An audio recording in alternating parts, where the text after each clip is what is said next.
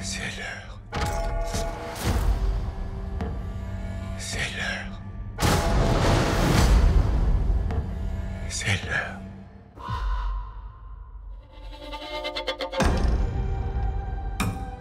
Votre honneur, Peu importe les preuves qui s'accumulent contre eux, la famille Usher est plus forte et plus opaque qu'elle ne l'a jamais été.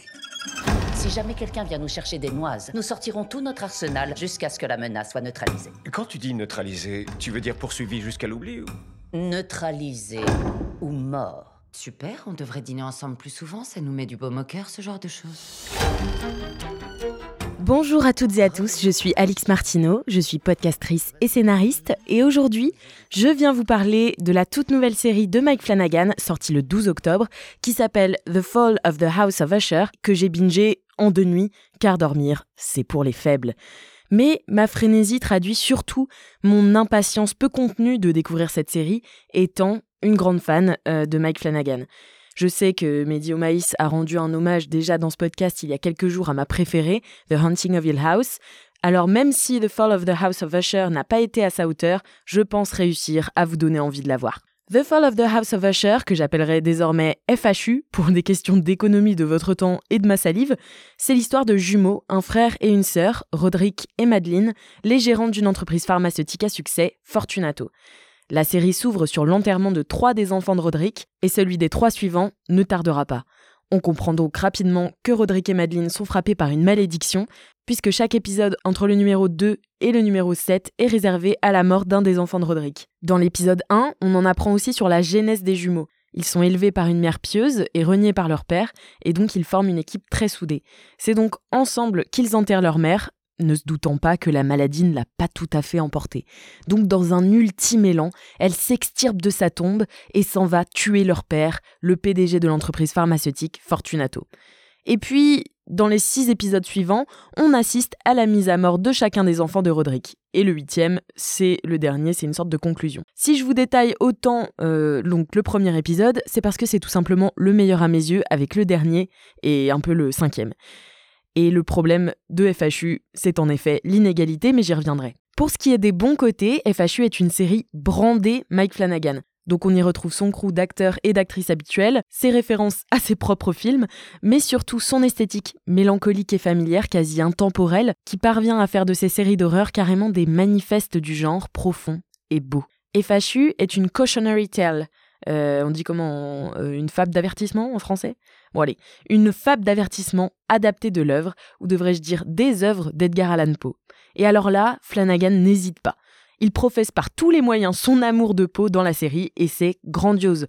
Dans la bouche de Roderick, on retrouve souvent les vers de Poe et FHU se loge pile là où ça fait plaisir. Flanagan ne se contente pas de piocher dans l'œuvre éponyme de Poe, mais fait de chaque épisode un hommage à ses différents travaux, comme en témoigne le nom des dix épisodes. Il glane, il glane, il glane. Mais trop glaner. C'est le glaneur euh, qui... Bon, euh, cette expression n'existe pas. En gros, c'est parfois un peu trop. Moi, j'ai ressenti une volonté d'exhaustivité de la part de Flanagan qui l'a un peu dispersé. La série se présente presque comme une anthologie, donc on pourrait presque regarder séparément chaque épisode. Du coup, je me suis pas vraiment attachée aux personnages. En fait, à peine ils sont mis en place qu'on les voit crever sans que personne jamais ne les pleure, pas même leur père. Alors, on comprendra plus tard pourquoi, mais du coup, ça fait parfois de longs épisodes, sauf le cinquième qui met en scène la mort de Victorine Lafourcade, qui est mon petit préféré, euh, tout le travail sur le bruit du cœur qui bat, moi je dis génie et j'ai pas peur. Et dans le côté un peu foutoir, euh, Flanagan a essayé aussi de cocher toutes les cases des relations modernes de manière pas très organique, euh, ce qu'il n'avait pas l'habitude de faire dans ses autres productions. Donc moi, j'étais un peu surprise et j'ai eu la sensation de me retrouver parfois face à une liste de courses. Et dommage pour lui, euh, aussi, Succession existe. Donc à côté de la famille Roy, euh, la famille Usher fait pas toujours très abouti, même si le foyer et la famille sont des thématiques récurrentes et très maîtrisées dans l'œuvre de Flanagan. Mais vous allez me dire, Alix, pourquoi tu nous parles de FHU si t'as pas trouvé ça incroyable? Eh ben si, j'ai quand même trouvé ça super malgré tout. J'ai aimé cette lecture très noire de l'âme humaine, toujours attirée par le pouvoir, par la puissance et la croissance exponentielle. En fait, c'est une véritable critique du capitalisme et l'annonce presque prophétique d'Edgar Allan Poe et de Flanagan que les conséquences seront à la hauteur de ses actes. Cette prophétie, elle est délivrée dans la série par Verna, qui est la figure qui suit et provoque la mort des enfants de Roderick. Elle est incarnée par Carla Gugino et elle est une immortelle, donc son nom, Verna, forme un anagramme de Raven, Raven, Raven, le corbeau, le symbole des auspices, omniprésent dans l'œuvre de Poe. Et Verna, elle n'est pas le démon qu'on pense qu'elle est au premier abord, puisqu'elle est empathique des innocents, ces dommages collatéraux des puissants qu'on voit dans Léonore Usher.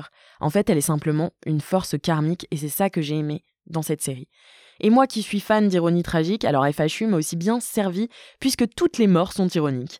Par exemple, euh, la mort de Prospero, on lui demande de répondre des actions anti-écologiques de Fortunato et lui-même est tué par une pluie acide. D'ailleurs, superbe scène. Après, au bout de six épisodes, on a compris l'ironie tragique Flanagan. On t'entend venir avec tes gros sabots parfois. Et je vous conseille FHU aussi pour sa take sur l'avarice et la société américaine et occidentale basée sur l'ascension sociale personnelle au détriment des autres. Le personnage de Mark Hamill est particulièrement triste à mes yeux aussi.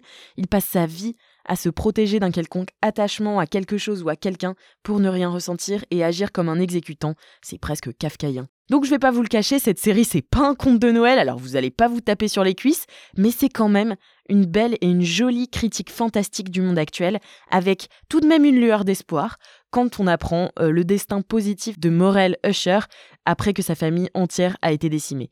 Donc Flanagan trahit là son faible pour les happy endings et pour le mérite des gens honnêtes. Bon, de manière très très subtile quand même. Il faut que j'y aille. J'ai rendez-vous avec ton père. Ton frère est mort. C'est tragique, mais rien de mieux que quelques tweets attristés pour s'attirer la sympathie des gens. Ce n'était pas un accident. Ce sont bien des attaques. Et cette femme sait absolument tout. C'est l'heure, Roderick. Qu'est-ce que vous avez fait J'ai bien peur que vous ne soyez témoin de ma pénitence, mon vieil ami. De toute façon, j'ai aucune fringue pour l'enterrement. Non, attends, c'est du putain de satin Le satin, c'est la soie pour les pauvres Et tu portes pas ça à un enterrement, sauf si t'es mort dedans On est en sécurité Si on ne met pas un terme à son sale petit jeu, tu n'auras plus de famille. Franchement, je crois que tu as oublié qui j'étais. Jamais plus. Jamais plus. Jamais plus. Jamais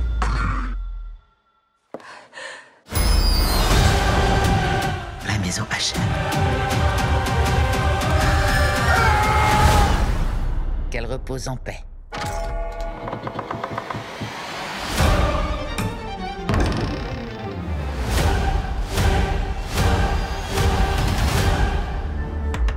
Alix Martineau est réalisatrice, autrice et podcastrice. Responsable des podcasts pour le site Mademoiselle et du studio Acast, où elle supervise le développement du podcast en France. Elle est aussi co-autrice de deux séries en cours de développement, 17h30 et Chienne. Vous avez pu la voir également au casting de Game of Reroll dans le personnage d'Isabeau de Cresserel. Retrouvez Alix Martineau sur ses réseaux sociaux via les liens disponibles en description de ce podcast et la série The Fall of the House of Usher sur Netflix. Bonus. Trax.